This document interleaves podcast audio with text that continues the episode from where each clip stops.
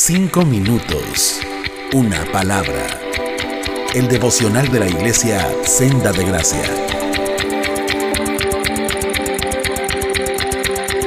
Buenos días, hermanos y amigos. Les habla Viridiana Rodríguez y esta mañana los invito a reflexionar en todas las bondades y misericordias que hemos recibido de Dios. Cada día al despertar y tener vida, vemos que sus misericordias son nuevas sobre nosotros.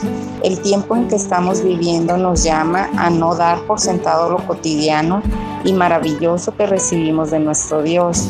El respirar y tener fuerzas para trabajar o incluso en medio de la enfermedad, el poder respirar y seguir viviendo es un motivo para estar agradecido.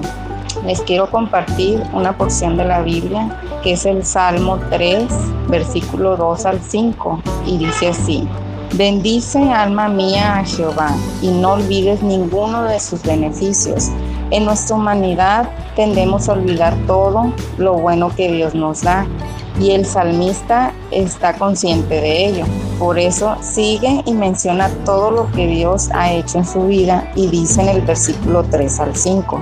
Él es quien perdona todas tus iniquidades el que sana todas tus dolencias, el que rescata del hoyo tu vida, el que te corona de favores y misericordias, el que sacia de bien tu boca, de modo que te rejuvenezcas como el águila.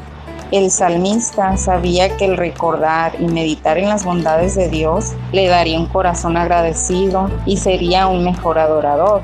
Sigamos meditando en lo que Dios hace y en sus misericordias.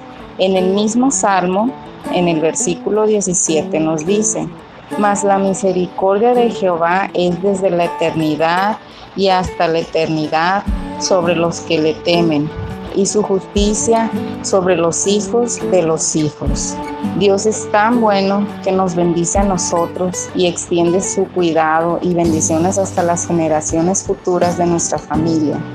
¿Y nosotros qué hacemos con todas estas bendiciones? Bueno, muchas veces nada.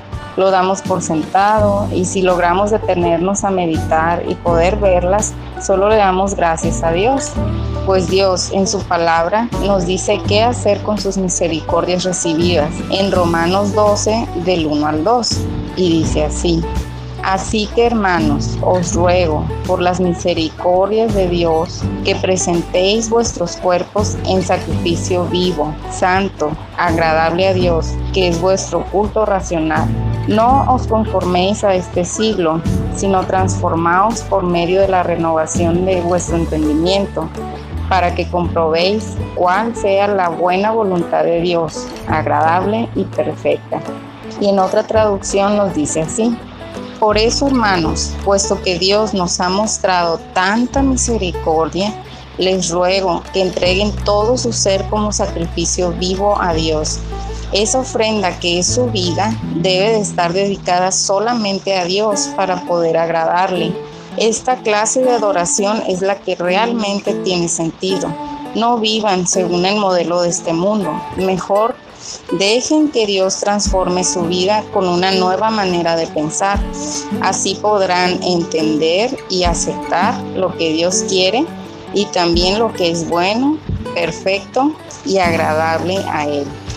Nuestra vida misma debe de ser una ofrenda agradable para Dios y Él con su palabra es como nos enseña cuál es su voluntad para nuestras vidas, transformando nuestra manera de pensar y así nuestra manera de actuar. Los animo, hermanos, a buscar llenarnos más de su palabra y así vivir una vida de gratitud hacia Dios con un corazón rendido siempre a su voluntad. Así como dice en Colosenses 3:17, siempre dediquen al Señor Jesús todo lo que digan y hagan, dando gracias a Dios Padre a través de Jesús. Dios los bendiga, hermanos.